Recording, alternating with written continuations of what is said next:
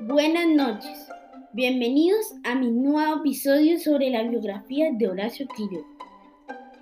Nace el 31 de diciembre de 1878 en el Salto, Uruguay. Vive una vida llena de accidentes, pero aún así disfruta mucho vivir en la naturaleza al lado del río Paraná. Es autor de grandes obras como Anaconda y Cuentos de la Selva. A continuación, un pasaje de la abeja aragana.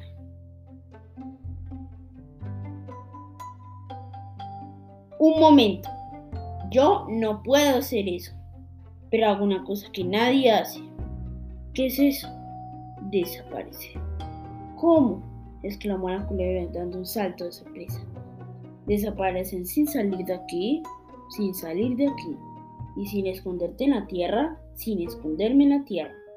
Pues bien, hazlo, y si no lo haces, te como enseguida, dijo la culebra.